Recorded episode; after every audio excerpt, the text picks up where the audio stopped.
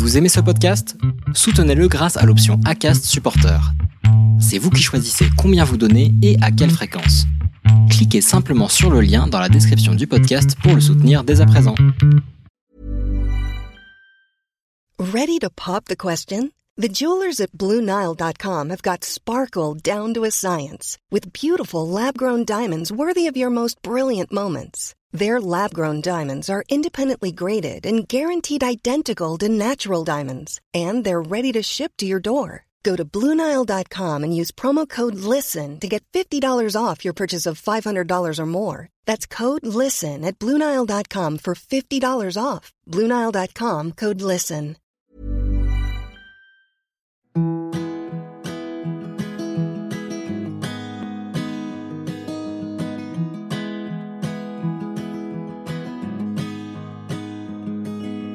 I'll be right behind you, Josephine.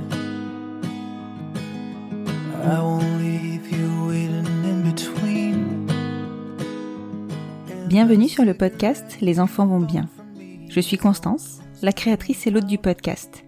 Dans la vie professionnelle, je suis doula. J'accompagne les futures familles dans la parentalité. Mais ma vraie vie, c'est surtout celle de maman de quatre petites filles qui ont la chance d'avoir deux mamans. Le podcast est né d'un double constat. Le premier est qu'en France, nous devons rassurer sur le fait que les enfants issus de familles extraordinaires vont bien. Le deuxième est que l'accès à la parentalité alternative n'est pas sans soulever de nombreuses questions. Alors chaque épisode du podcast y apporte des réponses éclairées et constructives. Maintenant, place à l'épisode. Vous écoutez l'épisode 6 de la saison 4. S'il y a un combat qui est vraiment très médiatisé sur le mois d'octobre, c'est bien celui contre le cancer du sein. Il est maintenant acté que le mois d'octobre est rose. On reste bien d'accord qu'aucune cause n'est suffisamment mise en lumière, quelle que soit sa médiatisation. Il nous est rappelé chaque année qu'à partir de 50 ans, c'est une mammo tous les deux ans et de l'autopalpation tout le temps. Fonction des risques évidemment, la surveillance peut commencer bien avant. Oui, mais qu'en est-il quand on a 23 ans? Tout à construire, une femme fraîchement rencontrée et des envies d'enfant. Évidemment, on ne pense pas à s'autopalper, ni à la déflagration que représente un diagnostic de cancer du sein de stade 3. C'est pourtant ce que Florine et Marina ont dû intégrer dans leur quotidien, dans leurs projets et maintenant dans la construction de leur famille. Malgré les épreuves, elles n'ont pas perdu leur appétit de vivre et l'énergie qu'elles mettent dans leurs projets. Et si, évidemment, elles ont dû envisager des situations terribles avant de se relancer dans la conception de leur famille, elles ont acté, comme leitmotiv, de prendre ce qu'il y avait à prendre et de continuer à vivre. Cet épisode peut vous paraître difficile et je ne doute pas qu'il le sera pour un certain nombre d'entre vous. J'avais moi-même une petite appréhension à l'enregistrer parce que je crois qu'on n'est jamais prêt à entendre l'injustice de la maladie. Et pourtant, j'en suis ressortie avec une pêche incroyable tant Florine et Marina croquent la vie à pleines dents et partagent leur enthousiasme. Elles savent à quel point chaque jour est précieux. Je ne vous en dis pas plus, je vous laisse découvrir leur histoire et je vous souhaite une bonne écoute. Bonjour Florine, bonjour Marina. Bonjour. Je vous remercie beaucoup de m'avoir proposé votre témoignage. C'est assez fréquent maintenant qu'on me propose des témoignages et ça fait plaisir. Ça prouve que le podcast prend de l'essor. Vous avez un témoignage à nous proposer aujourd'hui qui est pile dans l'actualité et qui est nécessaire à mon sens parce que, encore une fois, c'est une spécificité qui n'épargne pas nos familles. Je ne vais pas en dire plus et je vais commencer par vous laisser vous présenter. Donc moi je m'appelle Florine, euh, j'ai 28 ans. Euh, je suis mariée à Marina depuis euh, bientôt 6 mois maintenant. euh, Je fais des études d'expertise comptable et, euh, et, on a une petite fille qui s'appelle Ambroise, euh, qui est née le 1er août 2022. Voilà. Mmh, petit chat, tout ouais. bébé. et toi, Marina? Donc moi, euh, du coup, je m'appelle Marina, j'ai 29 ans et je suis responsable d'un magasin d'électricité. D'accord, ok. Ouais. Donc vous êtes toute jeune. Ouais, c'est ça. vous êtes des bébés.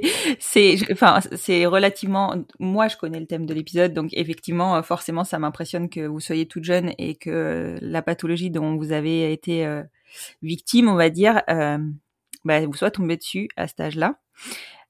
Aujourd'hui, on va parler notamment, et mais pas que, du cancer du sein. qui s'est invité dans votre parcours de construction euh, de votre famille. Oui. Alors, on va pas de suite en arriver là. Est-ce que déjà, parce que moi je suis une petite curieuse, vous pouvez me raconter comment vous vous êtes rencontrés? Ouais, on peut. Euh, moi, donc, euh, je suis une euh, une fervente sportive. C'est absolument pas vrai. Moi, je fais du, je fais du foot pour la troisième mi-temps et la cohésion d'équipe. J'adorais faire la fête et, et avec mes copines, nous voilà partis à faire un tournoi et je me romps les ligaments croisés. Ah Euh, bah bravo. Ouais, donc euh, vraiment euh, tout ce qui ne va pas, parce que normalement c'est plutôt les sportifs de haut niveau qui font ça, mais bon moi je, je l'ai fait quand même. J'ai attendu quelques années avant de me, enfin une année entière avant de me faire opérer parce que euh, j'avais un nouveau travail, ça m'embêtait de me mettre en arrêt à ce moment-là. Enfin bref, il y avait plein de, de facteurs qui, qui n'allaient pas en ce sens. Et euh, au bout d'un an, je décide de quand même aller me faire opérer parce que c'était compliqué de tomber à chaque danse sur le dance floor. Et euh, je croise euh, à l'hôpital en rééducation Marina, Ah oui, j'allais dire parce qu'il me semble qu'elle est dans l'électricité, donc enfin dans le commerce. s'était également fait les ligaments croisés. et euh, elle, pour le coup, est vraiment une sportive, enfin, était une sportive de haut niveau. Elle faisait du foot, euh, un, un niveau semi-professionnel. Donc, euh, elle, elle s'était blessée pour de vrai et c'était vraiment une pathologie. Et nous Mhm. voilà euh, à nous rencontrer dans un centre de rééducation.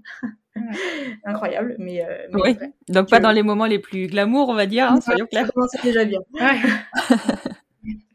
Et puis voilà, ça s'est fait et ça va faire. 7 ans qu'on est ensemble maintenant. voilà. Ah mais vous étiez des bébés. Vraiment, jusqu'au bout. On fait tout euh, bébé.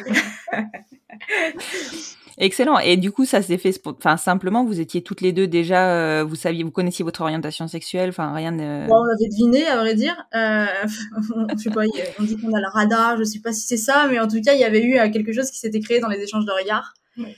Et, et en, en insistant un petit peu, et ben, on, on On a a, commencé à parler. on a ouais. commencé à se parler. euh, euh, la rééducation euh, a, a entraîné le fait que euh, qu'on s'entraidait dans les moments un petit peu compliqués des, des deux douleurs, et, et voilà.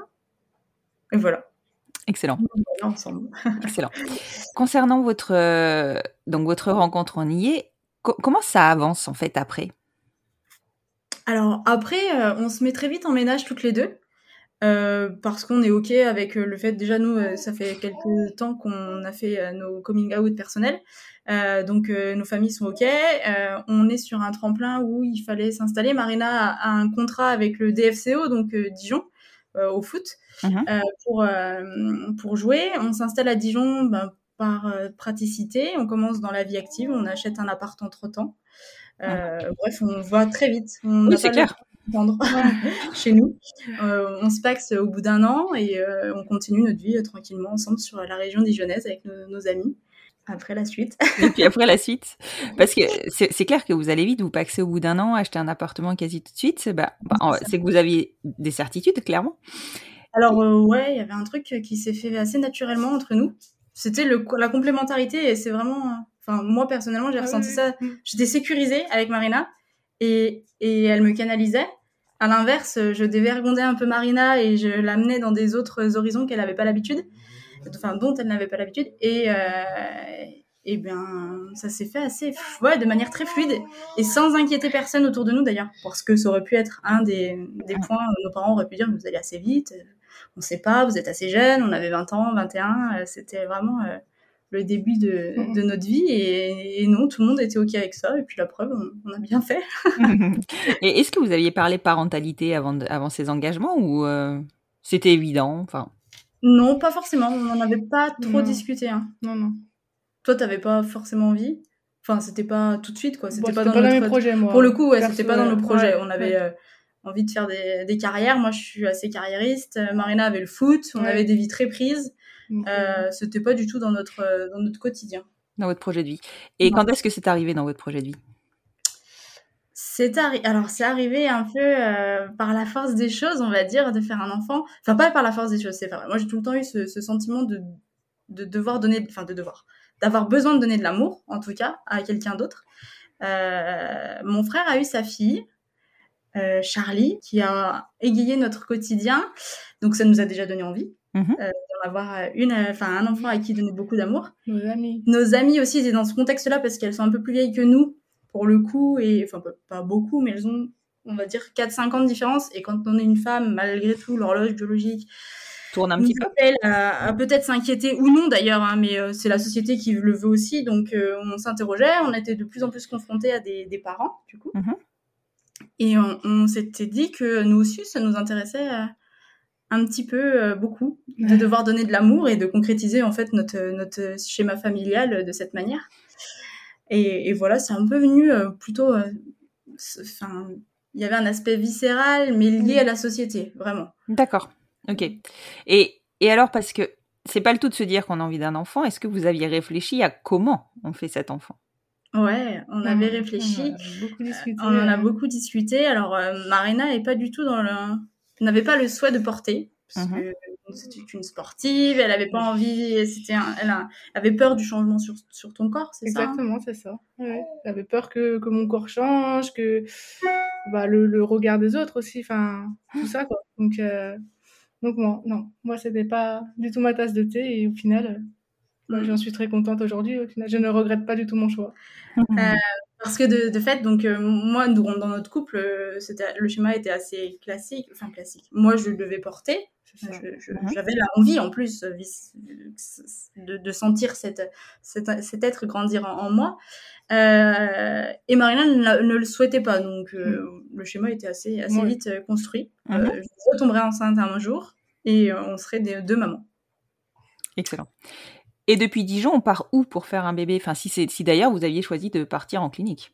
Bon, pour le coup, on n'avait pas eu trop de. pour le coup, on savait que euh, on voulait un enfant, mais on n'était pas vraiment dans cette euh, dans cette position. on savait que le schéma allait se produire de cette manière, mais on n'avait pas engagé les démarches, on va dire. D'accord. On savait que ça existait. Nos amis avaient déjà fait appel à des cliniques en Espagne, au, au, Portugal également. Euh, on a des amis belges qui avaient été en Belgique. On avait plein de, on avait notre entourage qui pouvait nous accompagner dans tout ça. Mhm. Euh, on était effectivement sur un aspect plutôt médicalisé euh, de la, de, la conception. Mhm. Donc, donc, on était plutôt vraiment reparti dans un schéma assez classique pour nos couples habituels. Exact. Et alors, quand est-ce que vous commencez vos démarches et vers quelle clinique vous vous tournez? Alors, bah, en fait, c'est un peu, on, peut, on va inverser la tendance et on va parler de, de comment on, en fait, on en est arrivé là. Mhm. Euh, c'est parce qu'en 2017, euh, donc on rentre dans le vif du sujet. Mhm. Euh, en 2017, à un moment donné, on a acheté notre appartement, on vient d'y emménager, on a refait pas mal de choses. Et Marina me, me palpe, enfin me palpe, on se couche et je me tourne et elle sent une grosseur dans mon sein. Donc moi, à l'époque, j'ai 23 ans. et elle me dit, Florine, t'as quelque chose dans le sein. Et on venait de déménager, donc pour moi, c'est. Euh, un coup. Euh, ouais, c'est un muscle qui s'est contracté, c'est quelque chose, un coup, enfin bref. Mm. On est en plein préparatif des, de, Noël. Euh, elle me dit écoute, on est à Dijon, tu prends rendez-vous, on rigole pas avec ça. je fais un petit peu reculon parce que clairement, j'ai pas envie de m'embêter un samedi matin à aller consulter un médecin que je ne connais pas parce qu'on n'a pas de médecin traitant. Hein. Encore une fois, on a 23 ans, on vient de quitter le nid familial, c'était le médecin traitant de campagne et, et, nous, on arrive dans une ville où on n'a pas d'obligation de se soigner, enfin, à part pour une grippe ou un arrêt de travail éventuel. Euh, oui. On a besoin. Donc, l'avantage d'une grande ville, c'est qu'il y a Doctolib depuis quelques années. Doctolib nous propose un rendez-vous le lendemain matin à 9h. Euh, moi, j'avais l'intention d'aller euh, surtout faire des emplettes plutôt que d'aller chez le médecin. Donc, un peu honteux, je, je rentre chez cette médecin qui est d'ailleurs une remplaçante. elle m'accueille, elle me connaît pas, je lui dis que j'ai des maux de dents parce que je veux pas lui dire à la base que je viens juste pour une boule. Quoi dans le sein. Et euh, elle. Et puis entre temps, je lui dis bon, en fait, j'ai une petite boule dans le sein. Est-ce qu'on pourrait regarder en même temps? Donc elle regarde. Elle me dit écoutez, je peux pas trop euh, vous dire ce que c'est ou pas. Enfin, il faut faire une écho et une mammographie parce que j'ai pas j'ai pas les tenants, les aboutissants comme ça, juste au toucher. Donc euh, nous voilà partis pour prendre rendez-vous le lundi matin au centre de Georges François Leclerc. Donc elle me donne le centre, le nom, elle me dit, faut aller au, centre Leclerc. Et moi, le centre Leclerc dans ma tête, c'est Édouard Leclerc. Hein. Enfin, moi, je n'ai pas d'autres Leclerc dans ma tête. je me dis, bah, Toujours les emplettes. mais 23 ans, je suis très, très innocente et je me dis, bah, au Leclerc, tiens, ils font des radios. ah oui, quand même. Dans la zone commerciale, je m'étais dit, ils ont un, un, espace de prévention ils font des radios. Puis euh, Marina me dit, écoute, ça doit pas être ça. Donc euh, on appelle euh, le, centre Georges François Leclerc, donc c'est le centre de cancéreux. En fait, c'est que rapidement, ils donnent des rendez-vous euh, très très rapides. D'accord. Donc pas de problème, on fait on fait ce point-là il me donne un rendez-vous pour le mardi. Donc vraiment, euh, le, samedi matin, j'ai rendez-vous euh, chez le docteur. Le mardi, j'ai un rendez-vous pour une mammo, et, enfin une échographie. Et plus si affinité. Et toi, tu t'alertes pas à ce moment-là? Tu t'inquiètes pas? Ah, mais moi, tout le monde me dit non, mais attends, c'est dangereux, une boule dans le sein. Et moi, je dis mais les garçons, tranquille, il n'y a rien de grave, on, se détend. C'est impossible. J'ai 23 ans, quoi. non, mais c'est impossible.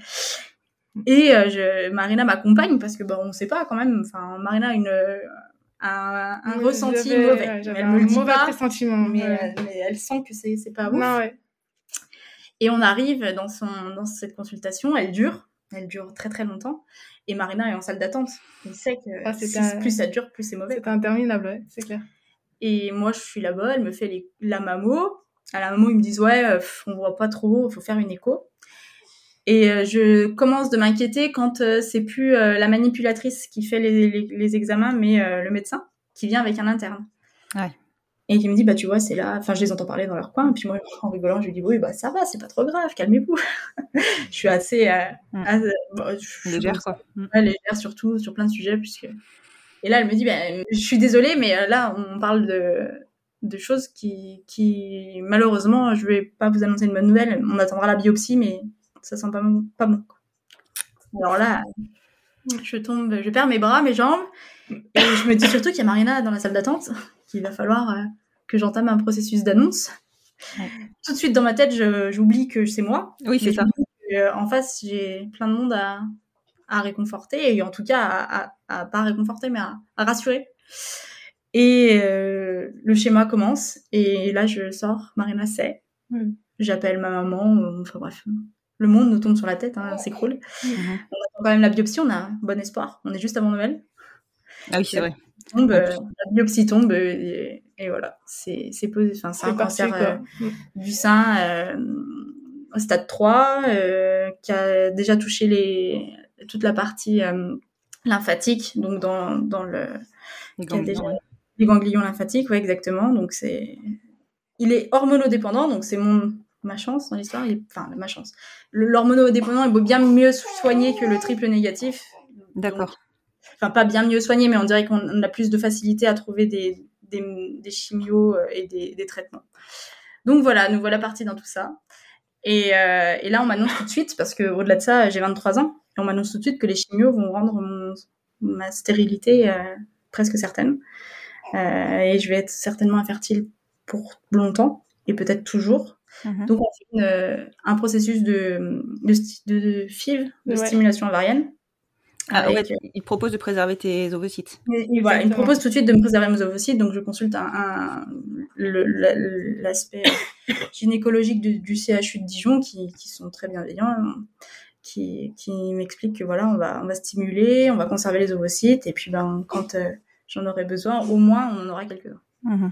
D'accord. Donc euh, ça part comme ça, tout nous tombe sur la tête, les traitements s'enchaînent, euh, ça va bien, enfin ça va bien, ça va comme euh, ça doit aller en tout cas.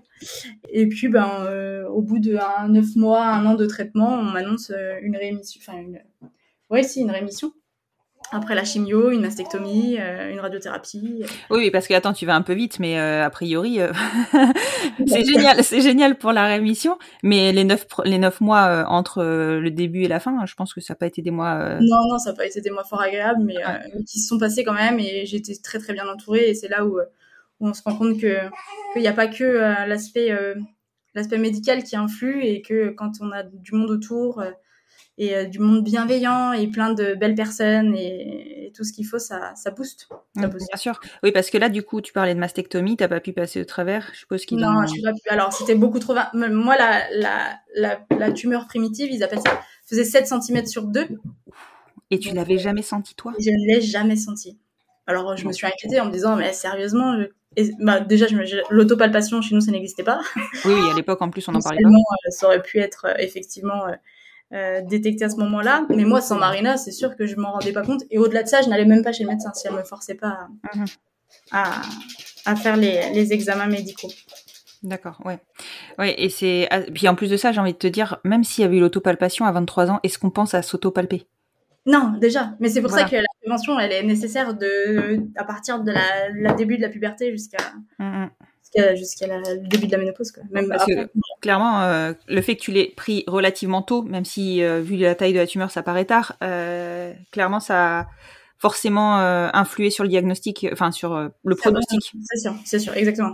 Ouais, tu m'étonnes. Et, et donc du coup, la mastectomie, elle intervient quasiment au Elle début. intervient- Euh, en fait, je fais six mois de cure de chimio. Oui. Une fois que la chimio est terminée, on fait la mastectomie. D'accord. Euh, alors ça, c'est suivant, à mon avis, les protocoles de chaque personne, mais moi, c'est comme ça que ça s'est passé. Et ensuite, euh, j'ai euh, 65 séances de radiothérapie euh, chaque jour. 65 séances, Ouais. c'est énorme. ouais Alors, ça me paraît, mais je me rends pas compte. On connaît très très mal. hein. Enfin, bah, alors, euh, bon, je sais pas, encore une fois, peut-être que j'ai eu de la chance. Alors moi, je m'attends, je savais pas ce que c'était une chimiothérapie, je savais pas ce que c'était de la radiothérapie, je savais pas. J'étais vraiment euh, un bébé dans l'histoire et, euh, et je m'attendais à tellement euh, de choses horribles parce que la première chose qu'on nous dit, mais c'est c'est incroyable, t'as un cancer, mais là là, mais là ma pauvre, enfin bref. Ouais. Et moi, je m'attendais à un truc, euh, une chimiothérapie, je ne savais pas ce que c'était quoi. En Oui, fait, bah j'avais une perfusion avec des traitements dedans. Donc effectivement, c'est dur parce que c'est les effets secondaires qui sont durs, mais le, la base est, est, euh, alors je minimise beaucoup. Il faut pas ne faut pas le prendre de, de façon euh, anodine et tout le monde ne vit pas la chose de la même manière. Mais euh, moi, j'ai été très rassurée de voir que c'était juste une perfusion parce que j'avais l'impression qu'on allait me mettre dans un tunnel et qu'on allait toutes me casser en deux, qu'on allait me constituer après. Puis tiens, t'as eu ta chimio. Alors que bon, même si c'est très dur après, et qu'il y a des nausées, que la médecine fait quand même beaucoup de progrès et en termes d'effets secondaires, on est de moins en moins. euh, Enfin, ils essayent de faire de- des choses pour être de moins en moins sujet. Mhm. Et est-ce qu'ils se sont prononcés? Parce que je suppose que, enfin, en tout cas moi, on dit cancer, forcément, je pense euh, pronostic vital engagé. Moi aussi. Et- Est-ce qu'ils t'ont, est-ce que eux se sont prononcés sur euh, les risques qui étaient liés à ce cancer? Alors, euh, ils se sont. euh, comment dire? Moi, j'ai, moi, je leur ai dit tout de suite, mais en fait, du coup, il me reste combien de temps? Ouais. Oh. Et elle me dit, mais il n'y a pas de temps, en fait. C'est, comme si vous traversiez un jour la route, vous vous faites écraser, ben, c'est comme, c'est comme ça. Enfin, on ne sait pas.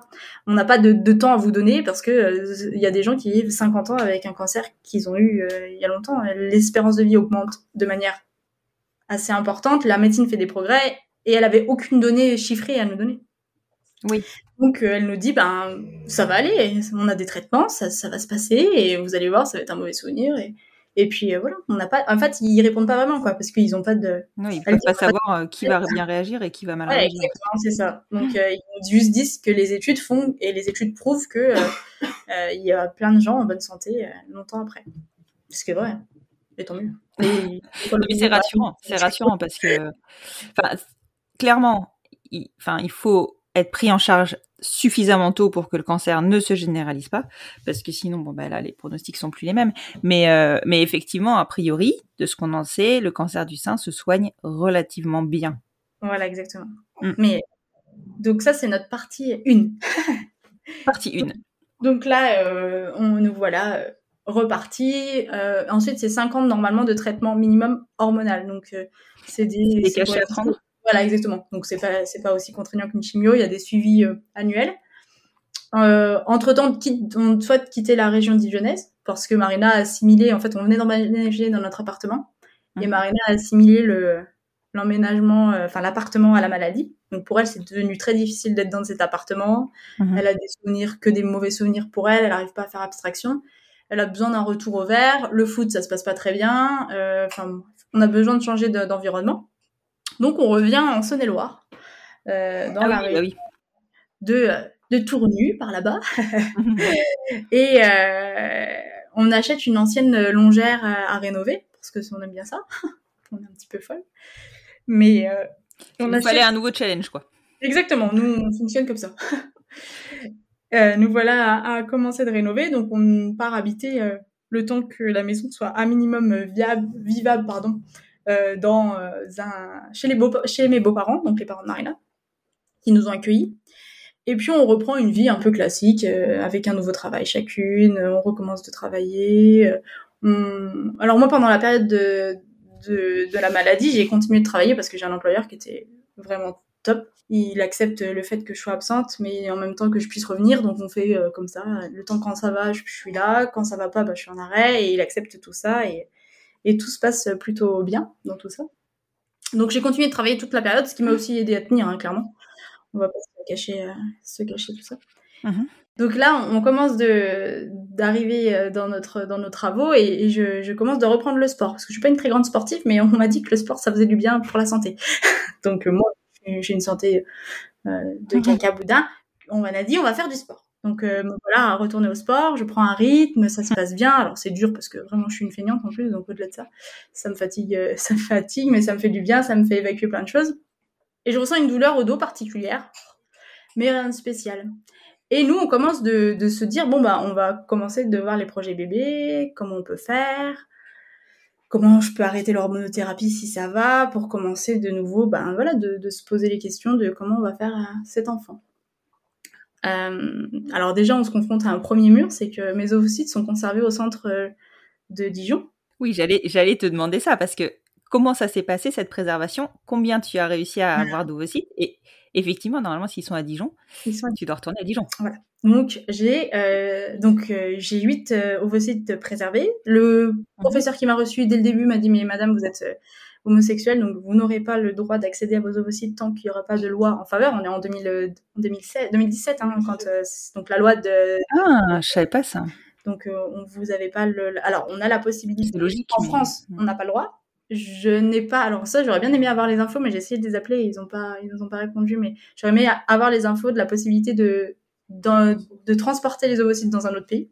Je crois que c'est possible euh, sous réserve de moyens. Et j'en suis pas sûre parce que tous les ans, je reçois un petit bout de papier. Alors nos ovocytes sont conditionnés maintenant, qui nous demandent si on veut les conserver, les donner à la, à la science ou les détruire. Mhm. Bon, maintenant, il y a le séquos, je crois, qui, qui, qui est dedans, heureusement. Mais, Oui. euh, mais euh, bon, depuis pas très longtemps.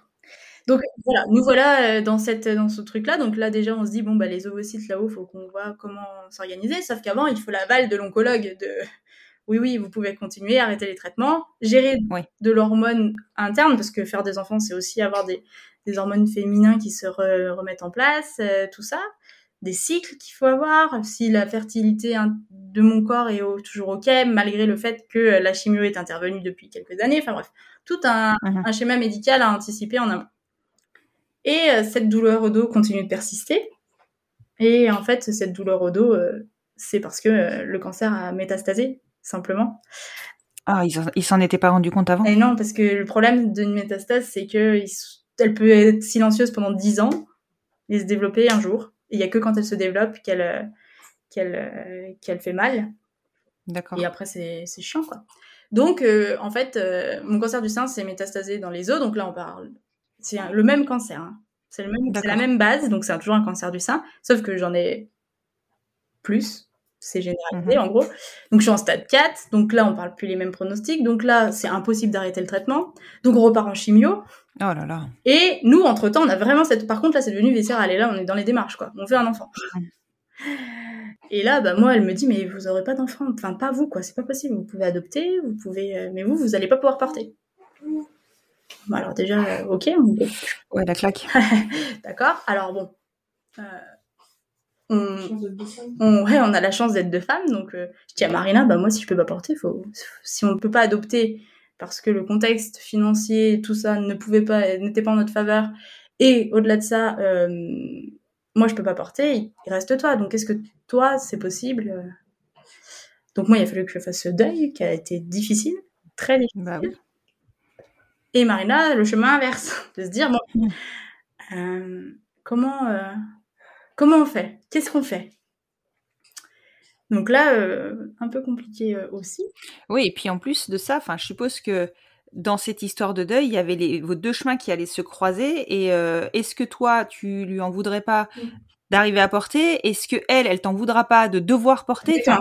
Donc ça, ça a été Ouais. une grosse discussion. On en a parlé longtemps. On a alors no- notre couple, c'est vraiment de la communication parce que je, je parle beaucoup, Et du coup, on parle. Enfin, j'échange beaucoup. J'essaye d'aller de justement creuser l'abcès avant qu'il arrive parce que sinon euh, c'est une cata et on sait que c'était difficile pour moi parce que au-delà du fait que effectivement on partait dans des euh, dans ce type de bah, de configuration. Donc moi, je devais faire le deuil de ne pas avoir, de pas porter un enfant, et Marina devait accepter potentiellement le fait d'en avoir un. Mhm. Je veux dire, de porter un enfant parce que c'est pas la maternité, c'était vraiment le, de, de Le porter, Voilà, ouais. exactement. Euh, Et en plus de ça, s'accompagne la vie euh, médicale où on va rentrer dans des traitements lourds. Mhm. Ou faire un enfant dans ces périodes-là, bah, c'est quand même un risque euh, en termes de, de gestion, d'émotion, de tout ce qui va avec, de temps. Mhm. Et euh, troisième inconnu, c'est quand même le temps qui nous reste en fait. Parce que là, c'est là, là pour le coup, on est dans un, on était dans un truc où on- on- l'oncologue, on lui a dit, mais par contre là, du coup, on, on est dans quoi? On est dans quel Ah oui, bien Parce que le premier, il n'y a pas de problème. Mais quand c'est métastasé, dans quoi? On, de quoi on va là? Par contre, on parle d'un stade, il n'y a pas de soins révolutionnaires, on sait qu'on n'arrive pas à les guérir, il y a très peu de réponses métaboliques complètes, Euh, c'est très rare, ça n'existe pas, souvent quand ça part, ça part, et puis après on contient. Donc c'est que du palliatif, il n'y a pas de guérison. Donc là, Ouais, là, tu pars vraiment sur un pronostic complètement euh, bah, inverse. quoi. inverse. Et elle me dit, bah, on fait des progrès, tous les gens. Il n'y a pas de sujet. euh, vous êtes pleine de vie. euh, il faut continuer de vivre normalement. Il faut pas vous inquiéter. Vous pouvez toujours vous faire écraser demain sur une voiture, enfin avoir un accident de voiture. Il faut arrêter de vous de croire que et mon oncologue est génial dans ce sens-là et elle a assez raison. Même si on a une épée de Damoclès au-dessus de la tête, elle dit vous savez, vous allez peut-être mourir de complètement autre chose. Donc arrêtez de vous focaliser là-dessus. Vivez. Et tant que ça va, ça va. Oui, mais là, t'engages la vie d'un enfant. Je lui dis oui, d'accord. Là, exactement. Je lui dis oui, mais du coup, nous, on a toute cette réflexion-là en se disant, mais est-ce que, euh, est-ce que, euh, est-ce que s'il arrive quelque chose, Marina, elle, elle était ok euh, de réussir à tenir toute seule en fait, parce que c'était ça. Et, et elle me dit, et elle continue de me dire, mais, mais si on savait tout, où est-ce qu'on va aller On ferait rien. Si tout le monde Oui, certes. on ferait rien. Donc elle dit, je sais pas, je ne peux pas vous dire. Il faut y aller, il faut faire ce que vous avez envie, profiter de ce que vous avez envie maintenant. Donc on, on mûrit tout ça parce qu'on est justement on a l'occasion de se dire, de se poser la question de est-ce que vraiment on veut le faire ou est-ce qu'on le fait pas pour le- tout un tas de raisons, hein, notre volonté, non volonté, euh, puisqu'il y a un processus médical à un moment donné à, à effectuer. Mhm. Et euh, et on se dit que en fait le désir est tellement important que tout ce qu'on va prendre ça va être que du positif et que de toute façon euh, ça va durer très longtemps parce que la médecine fait des progrès de l'autre partie et que euh, n'y a pas de raison que que moi je serai pas dans la, partie basse que je vais être dans la partie haute et que euh, et que ben on, fait comme on peut et de toute façon euh, on en a envie. On va pas se priver et, se priver. C'est pas se priver hein, c'est on va pas s'interdire de vivre sachant que ça nous prend déjà une partie entière de notre vie on va pas se l'interdire Oui, c'est sûr que là, euh, c'est. Je suppose que même au niveau de ta vie professionnelle, ça, ça, ça chamboule tout. tout Ouais. tout tout tout C'est ce pronostic, enfin, ce diagnostic-là, il est. Bon, c'était alors on, on, on s'y attendait parce que c'est un stade 3 et les stades 3 c'est déjà alors attention Ah, d'accord. Ok. Les stades On t'en avait que parlé. c'est déjà parti dans la, la chaîne ganglionnaire. Mais ça veut pas dire que c'est métastase et loin de là. hein. C'est plutôt que on l'a pris déjà un peu tard. Le stade 1 et 2, c'est parfait. Enfin, c'est parfait. C'est dur aussi, mais c'est en termes de, de- d'avancement, c'est moins pris. Le stade 3, on est déjà presque au stade 4. Quoi. Et quand on va curer jusqu'à la fin du bras, c'est que déjà, ça a déjà pris le chemin euh, lymphatique, Ouais. tout ça. Donc, elle nous avait dit, je peux pas vous garantir que euh, dans 10 ans, vous revenez pas me voir en me disant, euh, j'ai un problème. quoi. Ouais, mais là, c'est pas 10 ans. Mais là, quoi. c'est pas 10 ans, c'est 1-2 ans. Ouais. Donc, euh, bon, on, savait qu'on allait y retourner, mais pas tout de suite. Quoi. Mais c'est vrai que là, euh, je suppose que même déjà dès l'annonce euh, de la métastase, vous avez pris une sacrée claque, quoi. Ouais. Et au-delà de ça, toutes nos amies font des enfants. Et nous, on en veut maintenant. En plus, oui. Et là, le, là c'est dur. On est très heureuse pour elle. Et moi, j'annonce aux gens que je, je récidive et qu'en plus, c'est la, la vraie merde. Et eux m'annoncent qu'ils ont des enfants, qu'ils sont enceintes. Ouais. Alors là, c'est papa. On prend dans le Ah, tu m'étonnes. Donc là, Pour garder le moral, euh, Ouais, c'est super dur. euh, gros coup de moins bien. Gros coup de on s'isole un peu, on se ferme parce que c'est trop dur, parce que parce que euh, parce que nous on va à l'hôpital pour essayer de s'en sortir et elles elles vont à l'hôpital pour faire des enfants quoi. Et moi ça me ça me ça me blesse, Marina ça la blesse et c'est pas qu'on leur en veut parce que euh, bien sûr que c'est génial et que c'est tant mieux et on les aime d'amour et on est tellement heureuse pour elles. Mais nous on en chie quoi. Ouais. Et on se dit, mais qu'est-ce qu'on a fait, quoi? Bon, on n'a rien fait, on est comme tout le monde, on, on subit. Mais euh, il n'y a pas de question euh, pragmatique sur ça, c'est juste que c'est comme ça. Et du coup, après cette réflexion qui, je pense, a dû mettre un peu de temps à, à maturer, quelle décision vous prenez et comment vous avancez? Alors, du coup, on prend une décision, euh, on va on fait un, un, pied de nez à, ça et on se dit, bah, ok, c'est là, comme d'habitude, de toute façon, on vivra avec toute notre vie, maintenant on le sait, ça fait partie de notre vie. Et euh, au-delà de ça, donc on commence des traitements, et nous, on a vraiment cette envie, donc Marina, dans sa tête, ça mûrit tout doucement, que c'est elle qui va devoir faire, euh, qui devra apporter. Et moi, je prends le, le, la maladie vraiment ok, c'est comme ça, on y va, on va se soigner, on verra. Il y a, il y a des progrès, donc on va y aller. Quoi. Et ça marche. Donc les progrès sont là, les marqueurs des cancers diminuent, les prises de sang sont bonnes, le traitement que j'ai en place fonctionne, euh, j'ai moins de douleurs au dos, enfin bref, plein de choses positives. Et on se dit, ben, si c'est des choses positives, c'est que maintenant, le positif attire le positif. C'est Léna euh, Situation qui dit ça, mais c'est vraiment vrai et on y va, quoi. Et on se dit, bah allez, euh, c'est le moment. Sauf que Marina, elle, elle veut bien faire un enfant, mais elle veut pas de, de donneur euh, inconnu. D'accord. Vous en aviez discuté de ça en amont? Ouais. Parce que de fait, Marina avait fait un, chemin dans sa tête, c'était OK pour porter à condition de, de connaître le donneur. D'accord. Voilà, moi, ça, ça nous remet une, une difficulté supplémentaire. Légal, premièrement. Deuxièmement, euh, il faut le trouver. Mhm. Troisièmement, il était hors de question qu'il y ait un échange. Enfin, nous, on voulait pas d'échange financier parce que euh, il y avait une relation malsaine dans l'histoire pour nous. Hein, encore une fois, mhm. c'était pas notre but. Alors que on avait engagé les euh, parce que avant de récidiver, on avait engagé par contre les les rendez-vous avec Eugène, c'était ouais, en Espagne. En Espagne. D'accord. Euh, pour moi. Donc là, par contre, on a été parti en, en espèce médicalisé complet, classique.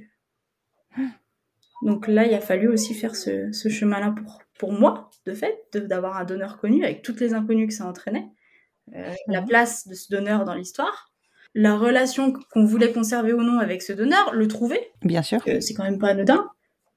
Si c'est un donneur connu, c'est forcément quelqu'un de notre entourage, enfin quelqu'un qu'on connaît de fait. Donc euh, ça peut pas être un gars sur euh, Facebook comme ça qu'on a trouvé dans les groupes. Je sais qu'il y en existe mhm. qui proposent. Euh, donc c'était quand même, il y avait beaucoup de, de complexité.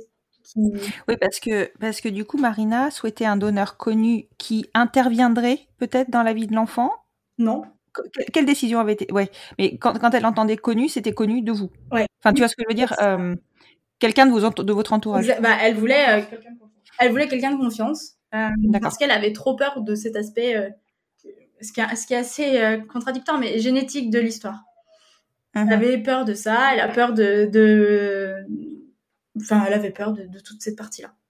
Elle, ne savait pas si c'était OK à condition d'avoir un donneur connu. OK. Et alors, comment vous trouvez votre donneur? Alors, parce que c'est pas une mince affaire. Ouais, c'est horrible.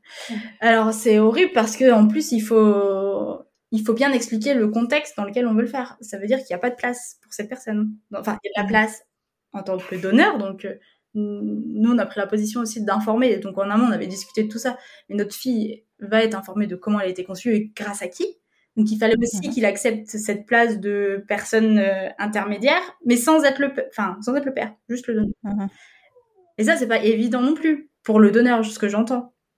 Bien sûr. Euh, et depuis quelques années, on a parlé, on en parlait avec euh, mon, meilleur ami, avec qui on est très proche, et on avait tout le temps blagué un peu sur le fait, bah, si un jour t'as un enfant, euh, ça sera moi le donneur.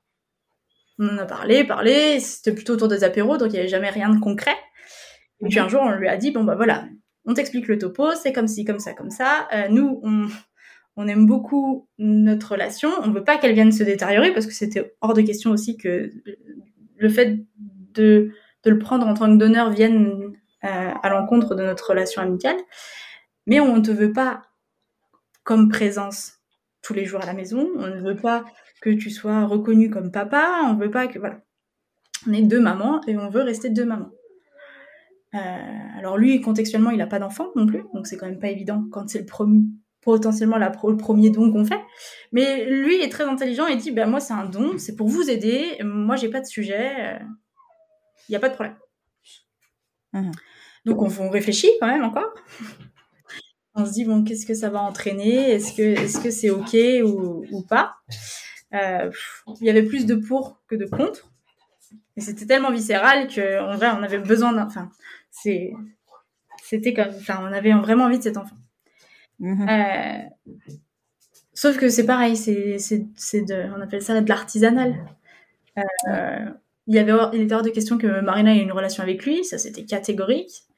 Il était hors de question que, euh, enfin, il y avait plein de, de choses qu'on voulait pas. Du coup, on s'est rapproché de nos médecins personnels, chacun, et on leur a demandé, donc elle est pleine de bienveillance. Donc, euh, on est tombé sur des gens extraordinaires.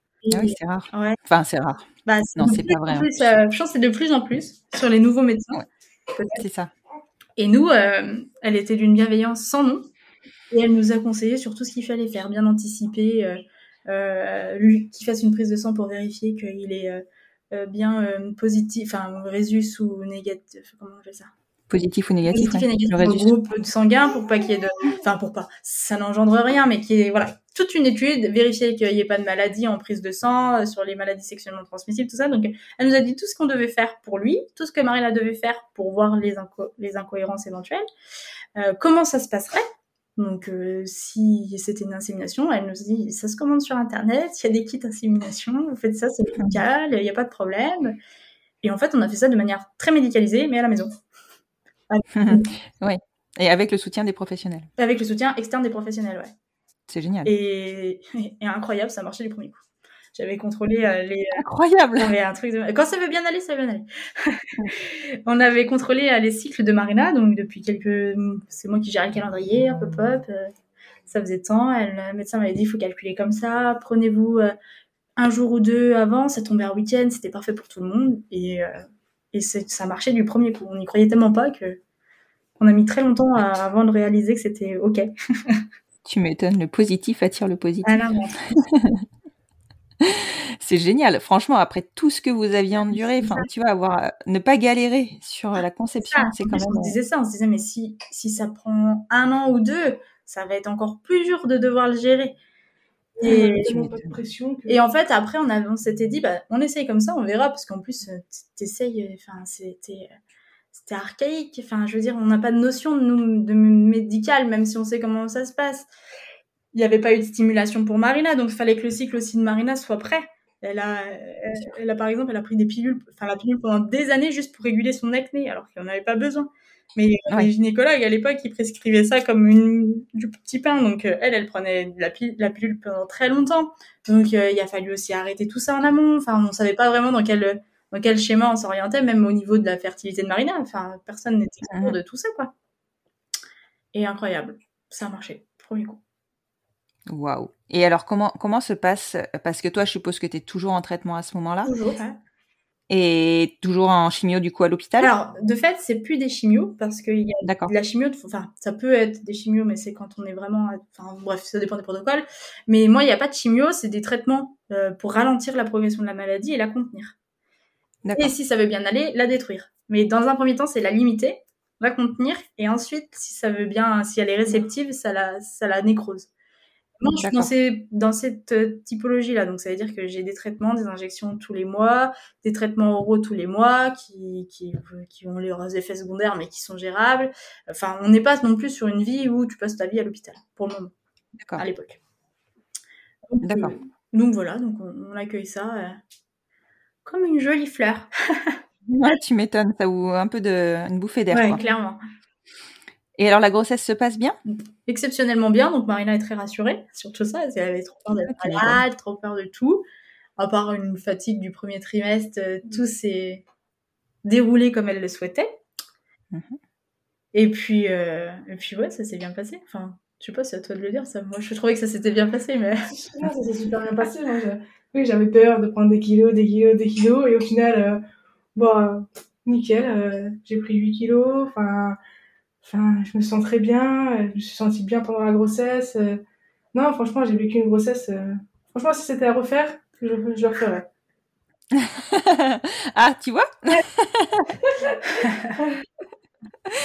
Excellent. Et au moment de l'accouchement, enfin parce que souvent quand on appréhende de, porter, on appréhende aussi d'accoucher. Ah, bizarrement, Est-ce- j'appréhendais pas du tout l'accouchement.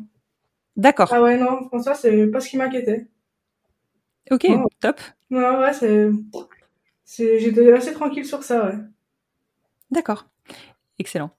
Et toi, Florine, du coup, pendant la, la grossesse, comment, enfin, comment tu vis cette grossesse? Est-ce que euh, ces fameuses craintes de, de, d'en vouloir peut-être euh, à Marina se présentent ou pas? Absolument pas.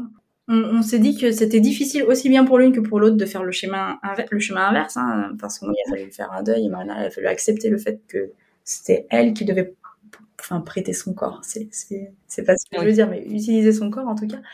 Et en fait, euh, on vit ça super, de manière très fluide. Finalement, c'est presque logique. Enfin, Mhm. euh, moi j'ai un autre combat à mener. Elle est là pour me soutenir, mais elle porte la vie qu'on a décidé de créer. Donc, euh, on, enfin, tout, tout le monde s'imbrique bien. Chacun gère son, son corps un peu comme il peut, comme euh, comme il l'entend. Et en fait, je crois que c'est ça qui attire le. Enfin, nous, on est, on s'est retrouvés vraiment équilibrés. Moi, j'ai été très très, enfin, je suis très présente dans tout ce qui a été. Enfin, déjà, je, suis- je suis très présente dans notre, dans notre couple. C'est pas ce que je veux dire, mais euh, comment je peux dire? J'ai été très. euh, tous les soirs, il y avait le massage pour le ventre. Marina, elle s'occupe pas de tout ça. Elle est très.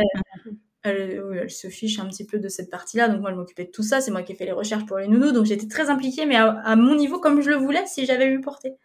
Euh, D'accord. Marina s'est occupée de, de, de porter l'enfant et, euh, et de la mettre au monde. Et ça, ça a été incroyable parce qu'elle a été incroyable et que c'est grâce à elle qu'on en est là aujourd'hui. Mais au-delà de ça, toute la, la partie administrative, toute la partie gestion personnelle, c'est tout euh, de moi qui ai géré et ça m'a inclus en fait à notre niveau comme d'habitude. C'est juste qu'on n'a pas, c'est pas moi qui ai porté et j'en ai pas ressenti finalement cette envie euh, si prenante qui, qui m'inquiétait. J'avais d'autres combats à mener et, et finalement on a trouvé notre équilibre comme ça. Excellent. Ouais. Et, alors, et alors, quand Ambroise arrive, comment se passe son- cet accouchement? Bon, ça, vous y avez répondu plutôt bien. Plutôt bien. On est accompagné par une équipe qui est incroyable. Ouais. Euh, les gens sont d'une bienveillance. Moi, j'avais vraiment peur d'arriver dans cette salle d'accouchement en me disant, mais ils vont me prendre pour la mère ou la sœur. Je vais pas être inclus, ça va me fatiguer. Il va falloir que je justifie qu'on est, on, est mariés, que c'est mon épouse, que c'est moi la mère de l'enfant. Enfin bref. Et en fait, euh, on tombe sur une équipe qui est incroyable, qui nous dit, mais pas de problème. Euh, bah moi, j'ai, enfin pour la petite anecdote, par exemple. Euh, on, rentre dans la salle d'accouchement, donc Ambroise est né. Euh, depuis le début, on est très bien traité à armes égales en tant que deux mamans, euh, pas de problème. Et il y a un moment donné, il y a la- l'auxiliaire qui passe et qui vient refaire le lit. Moi, Marina, elle, fait sa toilette, donc je, le lit est refait puisque je suis venue, j'ai fait le lit. Enfin. Elle me dit, mais faut pas refaire le lit. Nous, on vient, on change les draps, on refait, bref. Et elle dit, bah, la sage-femme va venir vous ausculter. Et je dis, ah, mais par contre, c'est pas moi euh, qui ai porté. euh, On, a, bah, bah, on se justifie toujours dans cette situation. Bah, oui, on est, on est un petit peu différentes, on est, on est mariés, on est. euh, Ah, mais elle dit, mais moi, je m'en fiche de savoir. euh, c'est juste que j'ai besoin de savoir qui est la patiente. Je sais que vous êtes deux mamans, mais il faut savoir qui est la patiente pour pas qu'elle vienne vous ausculter. Tu sais, elle a pas utilisé ce terme de bah, c'est elle la mère biologique et elle la mère de. Oui. C'est juste, c'est une patiente qui a été accouchée et j'ai trouvé ça bien. Fait vraiment, il y a eu un gros travail de fait, en tout cas dans notre hôpital. Et je trouve que c'est assez rassurant sur l'avenir. Et on a été accueillis ouais, comme une famille euh, classique, peut-être même encore plus chouchoutée. Et alors, vous disiez que Ambroise était née en août, Ouais, donc elle a 3-4 mois? Ouais deux 3 mois? Deux mois et demi. Je sais même plus compter, je sais même plus quelle jour on est, tu me diras. c'est ça. Et donc, c'est un tout petit chat encore. Euh, vous êtes mariés il y a 6 mois, donc pendant la grossesse. Ouais. C'était une volonté euh, liée à cette grossesse, liée à votre vie euh, C'était une volonté euh, à notre vie, mais surtout euh, engendrée et accélérée par la grossesse, pour que on puisse, enfin qu'on puisse, parce qu'on a fait les, la, enfin comment expliquer. On, on s'est mariés et on s'est dit bon comme ça déjà on est protégés nous en tant que couple parce que malgré tout quand on est on est on est malade on pense à plein de choses et on pense surtout à l'après s'il m'arrive quelque chose. Moi il était Bien sûr. important que Marina puisse euh, conserver euh, ben, plein de choses euh, en termes d'héritage, tout ça, qu'elle ne soit pas euh, de, de son côté euh, lésée et qu'elle puisse continuer de vivre malgré tout. Et euh, au-delà de ça, euh, on voulait asseoir les droits d'Ambroise et mes droits à moi, Mhm. parce qu'on passe pas par une PMA, Oui, parce tout à fait. que euh, on avait fait la RCA, mais on savait pas si ça allait passer. Mhm. Parce que euh, on voulait se protéger aussi, même si j'ai confiance à 100% avec le donneur, j'avais peur malgré tout, parce que c'est une inquiétude à mon avis qui est légitime, qui est une intervention à un moment donné. Mhm. Et on voulait vraiment sécuriser euh, au maximum, malgré la petite particularité de l'absence de, de médicalisation du, du sujet. Mhm. la question se pose particulièrement dans votre situation où on se dit il faut accélérer l'adoption au cas où quoi. Tu vois. Non mais c'est ça. Et puis euh, et puis bah voilà, moi au-delà de ça, bon, bah, on en revient toujours au même, mais on a nous on avait on a eu Ambroise, mais au-delà de ça, on se disait ben si moi il m'arrive quelque chose, ça veut dire que mes parents, tu vois, les conflits après les décès, tu sais pas ce qui peut se passer quoi. Moi, je me disais, ma mère, elle va plus avoir la petite, ou mon père, mon frère, mes frères, ils auront plus accès à elle. Enfin, ça peut être un conflit, tu vois, tu sais pas vraiment où tu vas. Et moi, il était hors de question, elle fait partie de ma vie, c'est ma fille, et j'ai eu hors de question que ma famille ne puisse pas plus accéder si moi, il m'arrive quelque chose. Inversement pour Marina, d'ailleurs, c'est pareil. Imagine, c'est Marina. C'est moi, j'aurais pas eu les droits sur elle. Ça aurait été ses parents qui l'auraient récupéré. Enfin, les litiges, tu sais pas où est-ce qu'ils peuvent arriver pour X ou Y raison, des fois des âneries, mais on sait toujours que ça, on en connaît tous des familles qui allaient très bien et un jour ou l'autre ça explose pour une raison qui est ridicule, mais c'est le cas. Bah, quand tu es confronté à ça, tu te dis, bah ouais, et moi, je fais comment s'il arrive quelque chose à Marina et que je me retrouve toute seule et que j'ai pas les, droits sur elle, quoi.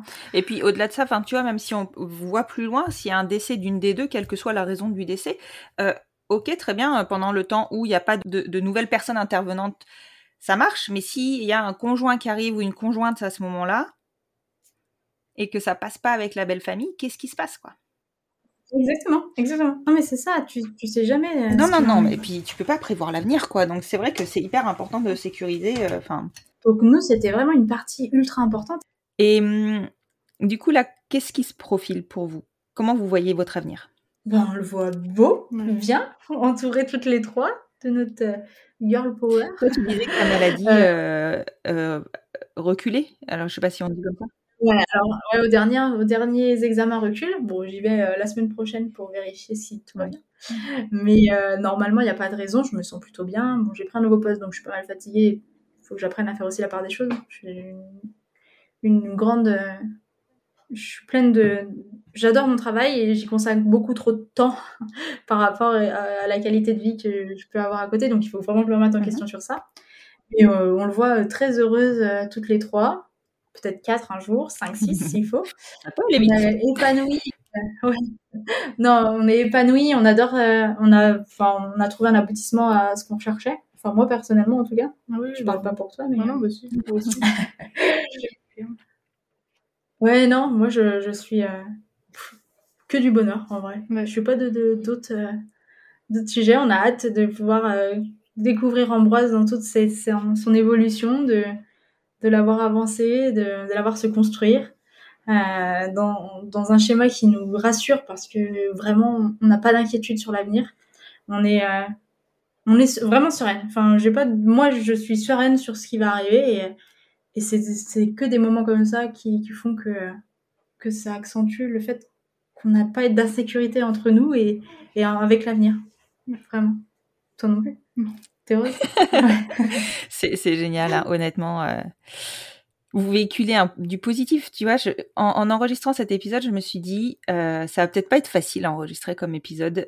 Il y en a hein, des épisodes qui sont plus difficiles que d'autres mm. et, c'est normal.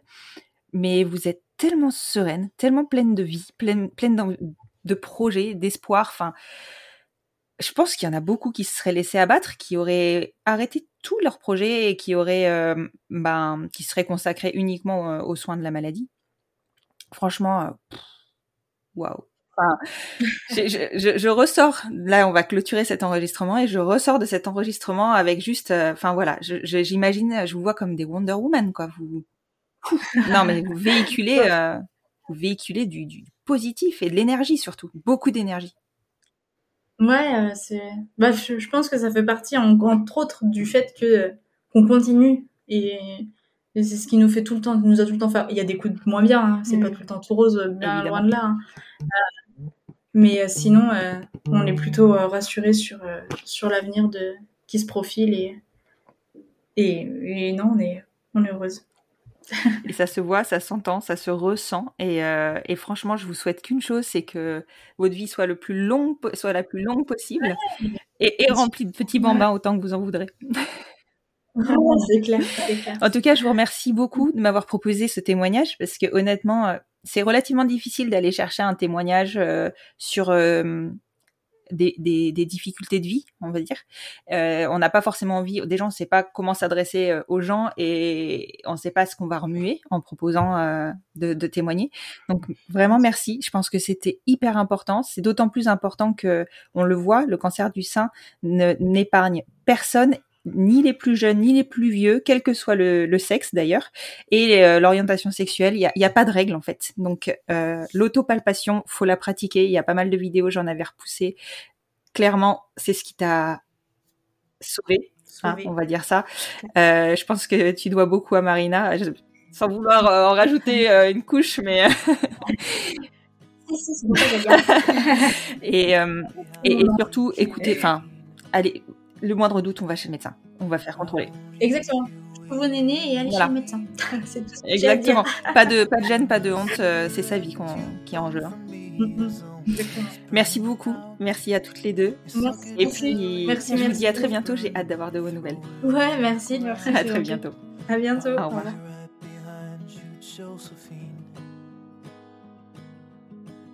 Cette année encore, et c'est précieux, beaucoup de médias circulent autour de l'autopalpation et des recommandations de consultation au moindre doute quant au risque de cancer du sein. Des fonds sont levés chaque année grâce à des épreuves sportives et il est maintenant assez clair que tout le monde est concerné par le cancer du sein, sans distinction de sexe, d'origine ou d'âge. Les traitements contre le cancer, tels que la chimiothérapie ou la radiothérapie, ont des conséquences sur la fertilité, entre autres effets secondaires évidemment, et donc sur la conception des familles. Souvent, les couples, quelle que soit leur orientation sexuelle, se retrouvent dans des parcours de PMA avec don de gamètes, ou sans s'ils ont eu la chance de pouvoir les préserver, et subissent cette épreuve-là, en plus de toutes celles qu'ils auront eu à affronter avant d'entrer en rémission. Depuis la nouvelle loi bioéthique de 2021, les couples de femmes peuvent avoir l'usage de leurs ovocytes préservés, mais cela n'a pas été le cas durant de longues années, obligeant souvent les familles à renoncer à leur désir d'enfant. J'espère que cet épisode contribuera à sensibiliser autour du cancer du sein et à vulgariser un peu plus autour de cette maladie. Je vous retrouve la semaine prochaine pour un épisode d'un tout autre acabit. Vous me demandez souvent depuis la rentrée si je vais poursuivre le fil rouge avec Caroline et Léa pour connaître la suite de leur parcours. J'ai fait le choix en ce début d'année de réduire la fréquence de mes épisodes pour me préserver et me permettre de développer mon activité de doula. De fait, il n'y a plus d'épisodes le jeudi, donc, nous nous retrouverons la semaine prochaine avec Caroline et Léa pour un épisode plus long que d'habitude et sur un format d'interview, comme les épisodes du lundi. Vous avez hâte, je le sais. Enfin, vous me demandez souvent comment soutenir le podcast. Le meilleur moyen est de lui donner plus de visibilité, partage sur les réseaux sociaux, notation sur les plateformes d'écoute, bouche à oreille, et je sais qu'il fonctionne bien. En gros, faites du bruit, plus vous en ferez, et plus ma reconnaissance sera grande. Merci, merci, merci pour votre soutien. Et maintenant que vous avez la pêche, je vous souhaite une excellente semaine.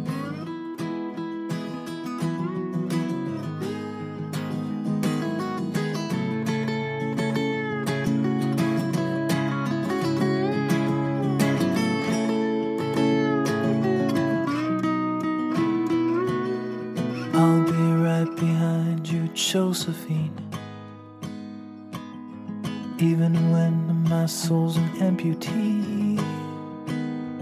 And my bleeding heart is sinking in the lake inside my chest. So I grab what I can cling to and I leave behind the rest. Now hold my hand, I'll hold my breath. There's nothing in this world we really own. Jesus Christ, if you tore my heart out, the only thing I'd feel was less alone. Now hold my hand and take my breath and leave behind the things you'll never own. And Jesus Christ, please tear my heart